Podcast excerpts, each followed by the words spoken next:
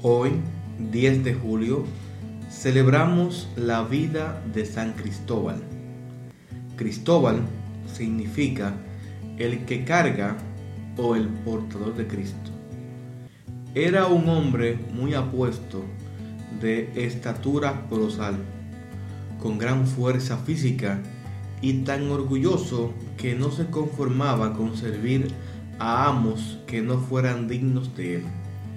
Cristóbal sirvió primero a un rey, aparente señor de la tierra, a quien Cristóbal vio temblando un día cuando le mencionaron al demonio.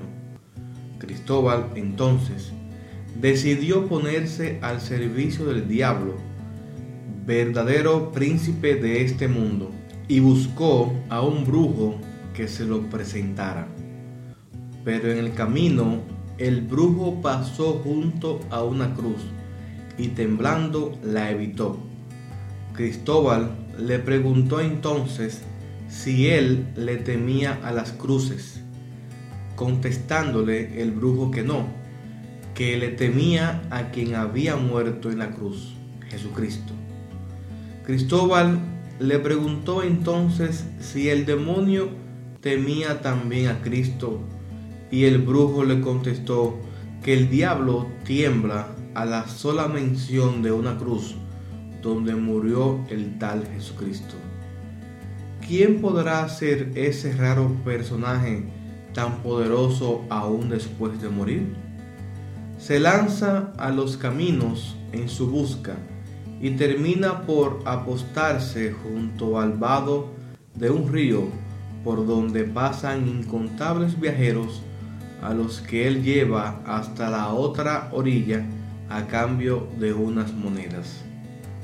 Nadie le da razón del hombre muerto que aterrorizaba al diablo, hasta que un día cruza la corriente cargado con un insignificante niño a quien no le molesta en preguntar, ¿qué va a saber aquella frágil criatura?